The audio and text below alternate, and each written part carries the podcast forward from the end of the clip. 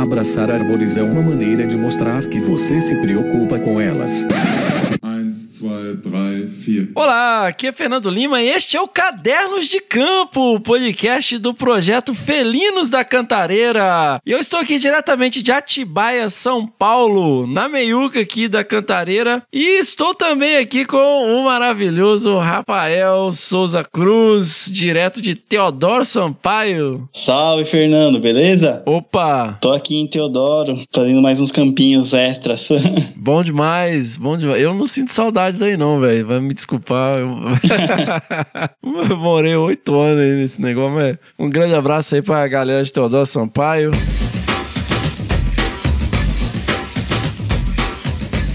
E aí, Rafa, vamos para mais um episódio do Caderno de Campo, né? Vamos para mais um. Pô, meu, fizemos, até que fizemos um campinho, algumas coisas interessantes esse mês, né, cara? A gente foi fazendo paisagens mais ao norte, né? Depois que a gente fez essa rodada com as paisagens aqui da região. Isso, agora a gente tá mais no, no meio do corredor, né? Na região central ali do corredor. Estamos subindo aos pouquinhos. A gente foi ali pra Piracá, Bragança, né, cara? Isso. Galera, pra quem tá perdido aí espacialmente, entrem lá no nosso site www.felinos da Cantareira, onde tem um mapa interativo, aí vocês conseguem entender bem legal aí a nossa região de trabalho. E eu, Rafa, à medida que a gente tá subindo, né, cara, uma coisa que eu comecei a notar, velho, é a presença de java porco no meio do mato, né, cara, que a gente não, não tava vendo muito ainda. Não, não tinha mesmo, a gente tava, não via nada, nenhuma marca, e aí agora que a gente chegou em Bragança, tem bastante marca por onde os bichos passaram passaram, o mato tá bem mexido, tudo. Com as marcas de barro nas árvores, né, cara? As nascentes, tudo zoada, cara. O bicho detona tudo, né, cara? É, faz um estrago feio. Eu achei interessante que em vários lugares que a gente conversou, né, invariavelmente a gente, os lugares que a gente passava, ah, pô, aqui tinha muito java pouco até o ano tal. E eles sempre falam, ah, a gente parou de plantar milho e o pessoal veio aí,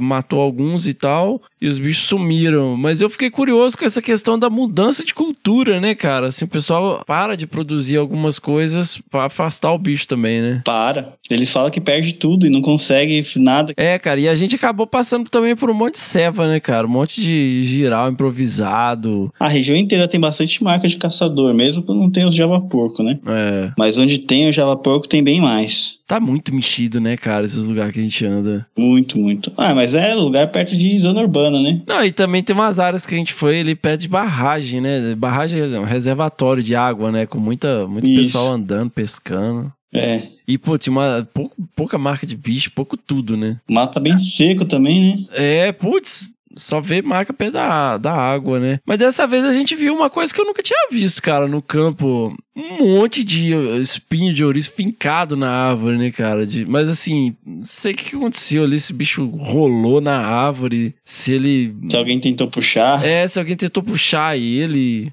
Algumas pessoas do meu convívio diriam que a árvore tentou pegar ele.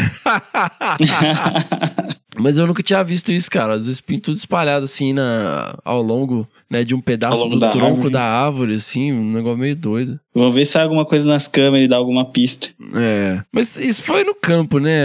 As nossas presepadas, assim. E, e em termos de avanço também, a gente foi na, num evento super importante lá na- em São Francisco Xavier, né, Rafa? Isso. A gente foi lá conversar um pouco com o pessoal da APA e do outro projeto do nosso laboratório, que é parte do Jeff lá do Conexão Mata Atlântica. É, então, essa reunião foi promovida lá pela Fundação Florestal, né, com a equipe de um dos componentes, o componente 3, no projeto do GEF, PSA, Pagamento de Serviços Ambientais, do Conexão Mata Atlântica, né, Rafa? Isso. A galera lá, pô, pessoal super gente boa, né, o projeto já tá super avançado, né, na verdade tá chegando aí ao fim de uma etapa, né, o Isso. pessoal da APA lá, a gente visitou, viu várias coisas legais. Não, lá é sensacional. É uma das APAs que tem bastante engajamento do pessoal e é bem legal, assim, ver as APAs funcionando, né? A APA geralmente é uma, é uma unidade de conservação bem pouco ativa, mas a de lá é bem ativa e o pessoal se mobiliza bastante, é bem legal. É, historicamente, a APA, assim, o pessoal implica que eu falo, assim, no- lá no podcast, no Desabraçando Árvores, assim, que... Mas, assim, algumas APAs, e essa é, sem dúvida alguma, uma delas, tem uma gestão muito forte, né? Muitas parcerias e tal, porque é uma, é uma categoria de unidade de conservação de uso sustentável, né? Ou seja, tem APA que tem município dentro da APA, né? Então, é meio complicado, mas assim, a, a APA de São Francisco Xavier tem uma gestão muito legal, cara, muito legal mesmo. E lá em São Francisco, né, Rafa, apesar de tudo que a gente tenha visto aqui, a, né, Cantareira tem muita pirambeira, né, mantiqueira, uma região muito montanhosa, maravilhosa, né, muita água, muita cachoeira, muita mata, um relevo maravilhoso para quem gosta de montanhismo, então, né, Uhum. mas, mas quando a gente pega, né, aqueles círculos, né, com as paisagens, e aí mais uma vez quem tiver interesse entra lá no nosso site, né, tem lá os círculos correspondentes a cada paisagem, são raios de 5 quilômetros. Lá, numa visita técnica em um sítio lá na área da APA, a gente pegou, né, Rafa? Você pegou seu celular brutão aí, que pesa um quilo.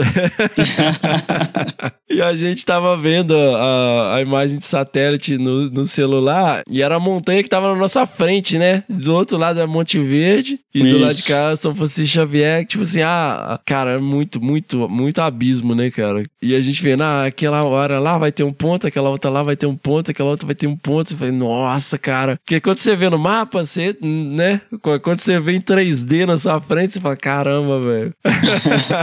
É ali que vai ter que subir, né? É, cara, isso é uma coisa que eu sempre, sempre falo, cara, velho. Galera, as paisagens são em 3D, cara. Então, assim, quando você pensa no trabalho de campo, você tem que lembrar que as coisas não são em linha reta, né? Mas isso é legal, cara. Assim, a gente ter essa perspectiva, né? Inclusive, meus caros e minhas caras, basta olhar a capa desse episódio. E aí vocês vão ver este momento maravilhoso que estamos nos referindo aqui.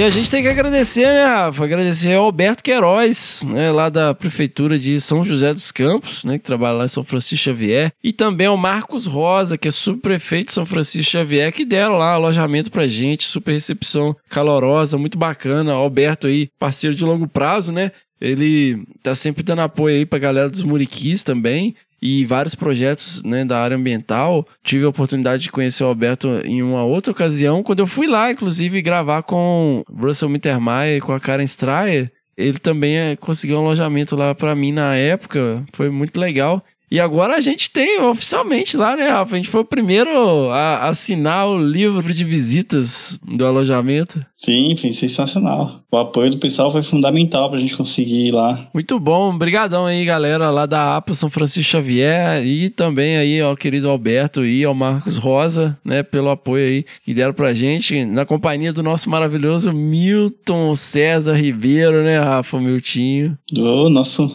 grande mentor. Olha aí. Encontramos o Nômade lá também, né, cara? A gente tava falando de Java Porco aí. O Nômade, pra quem não sabe, é o Felipe Pedrosa, Rafa? Isso. Então, o Nômade, pra quem não sabe, o Felipe Pedrosa, grande abraço aí, um dos maiores especialistas do país em javalis, né? Ele tá aí ajudando no controle é, desse bicho aí em algumas regiões. Então, cara, a gente conversou muito com ele e, coincidentemente, tava falando aqui do Java Porco. Encontramos com ele lá pessoalmente, foi colega aí de, de doutorado, né? Lá do, da Unesp de Rio Claro. E ele é seu brother de graduação, né, Rafa? Isso, se formou lá em ecologia também, em Rio Claro. Olha aí, ecólogo.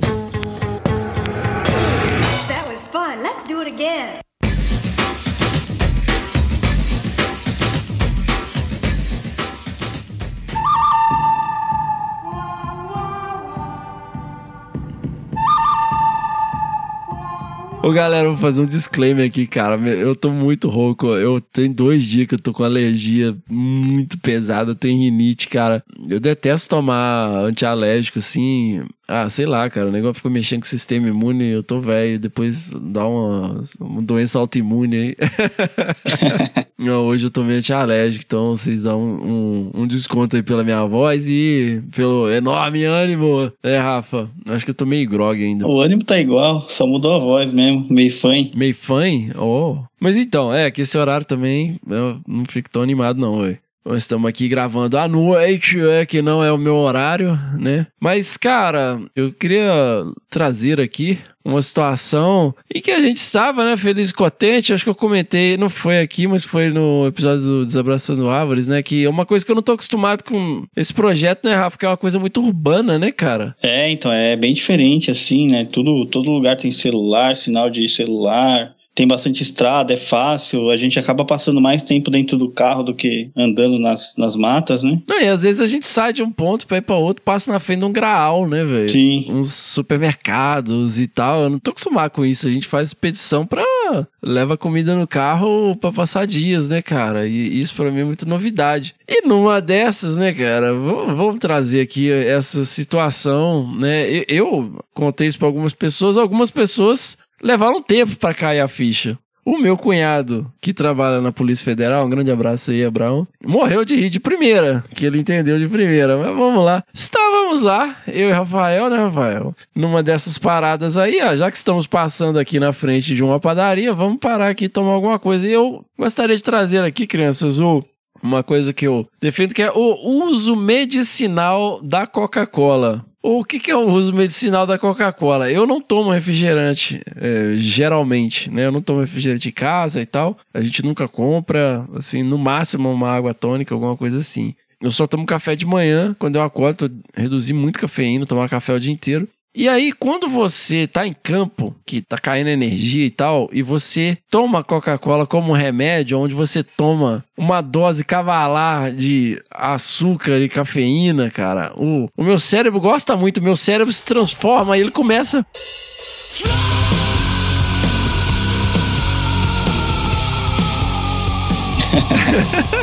e aí, numa dessas, né, tava lá, tomando lá minha Coca-Cola de uso medicinal, e o Rafael, que até algum tempo atrás, né, Rafa, você não tinha telefone celular, isso é uma novidade da sua vida, né, Rafa? Ah, faz pouquíssimo tempo que eu tô com um e, e tô justamente por estar tá trabalhando nesse contexto de área mais urbana, né? Aí para conversar com os proprietários é muito diferente, então o pessoal atende só por WhatsApp, aí tem que ficar ligando tudo, aí por conta disso eu peguei um celular. Então, sou novato.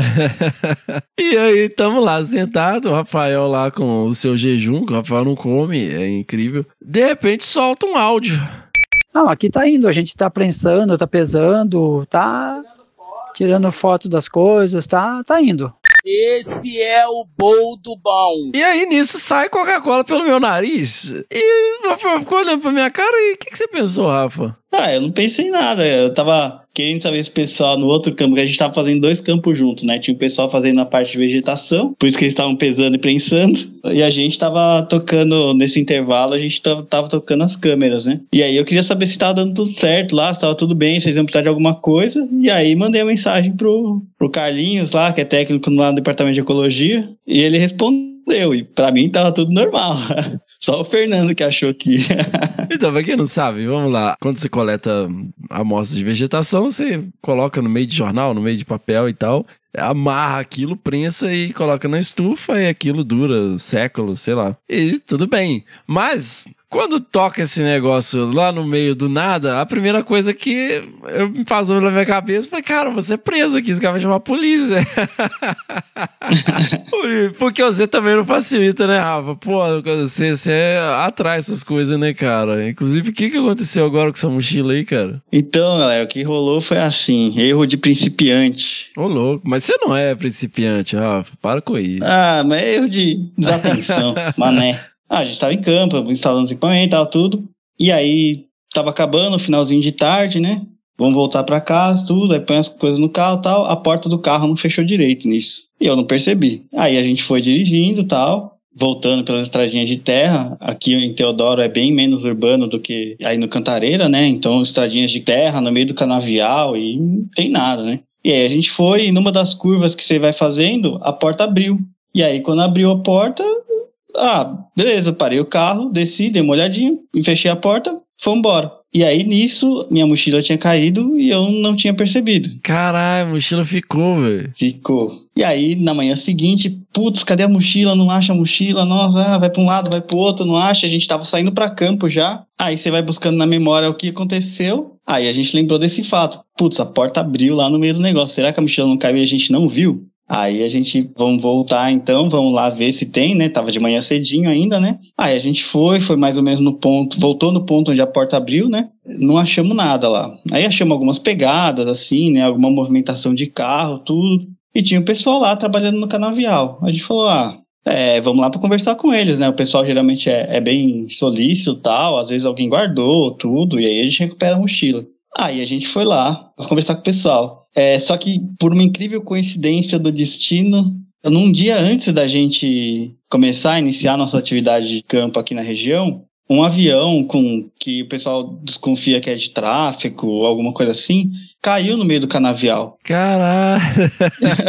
E o pessoal tacou fogo nesse avião. o pessoal tacou fogo no avião? É, eles tacaram fogo pra fugir, queimar a prova, sei lá, eu por que que eles fizeram velho. E aí foi embora. E aí tava o rebuliço de polícia, todo mundo sai dos caras, tal, tudo, beleza. E quando acharam a mochila no chão, acharam que era coisa dos caras, Que né? isso, velho. E aí a gente descobriu que o pessoal fez o certo, né? O mais correto mesmo a fazer.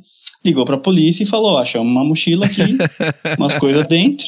E aí entregou pra polícia. Aí foi pra polícia lá de Mirante. Beleza. Aí a gente foi até Mirante, Mirante Paranapanema. conversar com os policiais lá. Também atenderam a gente super bem. Só que eles explicaram que na mesma noite que chegou lá, a mochila, ela já foi pra Polícia Federal, porque com essas coisas de tráfico de droga e tal, tudo, quem mexe com isso é a Polícia Federal. E aí a mochila foi lá pra ser periciada na Polícia Federal. Olha aí. Caramba. E aí, como, esse foi- como isso foi numa sexta-feira, a minha mochila tá presa na Polícia Federal por até segunda-feira. Parabéns, ó. Pô, mas você tá bem precisando de trocar aquela mochila é meio farrapo, hein, velho?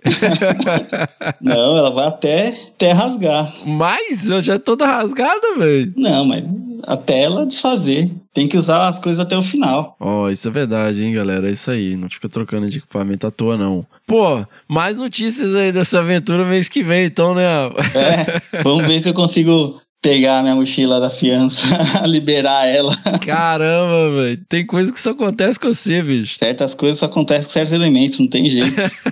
mas foi vacilo meu. É, não, pega essa mochila aí, velho, que esse mês o pau vai quebrar, né, Rafa? Pô. Então, agora a gente vai acelerar as atividades de campo aqui, né, bicho? Vamos acelerar, vamos instalar os gravadores também, que estão precisando ser instalados, agora que está na época reprodutiva, né? Vários outros grupos vão começar mais intensa agora de campo Uhum. também, então a lá na região vai ficar bem mais gente no nosso laboratório rodando por lá. Aham. Você fala estação Então agora- reprodutiva de aves e anfíbios, né, Rafa? Os gravadores de áudio, né? Isso, isso, estação de aves É. e anfíbios, que é, que é agora, né? Que vai começar a entrar a primavera, Uhum. os dias vão ficando mais longos, mais quentes. A gente vai tendo mais alergias. A gente vai ter mais tempo para trabalhar, né? Olha aí. Porque agora a gente trabalha pouquinho, porque tem pouco, pouca luz, né? O esquema de trabalho que a gente. Luz a luz. Tem luz, a gente continua. É, cara, então, mas a gente vai intensificar aqui a instalação das câmeras, né? Retirar as que a gente colocou. Então, assim, em termos de resultado mesmo do, dos registros novos e tal, a gente não tem, né? Que esse mês a gente só instalou, né? Não retirou câmera, né? Não retirou equipamento de campo. Isso, esse mês foi só instalação e só o que a gente achou de pegada, essas coisas. Mas está andando super bem, né? Ah, atividades, ah, interações legais com diversas instituições, novas oportunidades surgindo, né? É, o projeto crescendo eh, e, e aumentando, né? Nós estamos saindo da cantareira para Mantiqueira também. Sim, sim.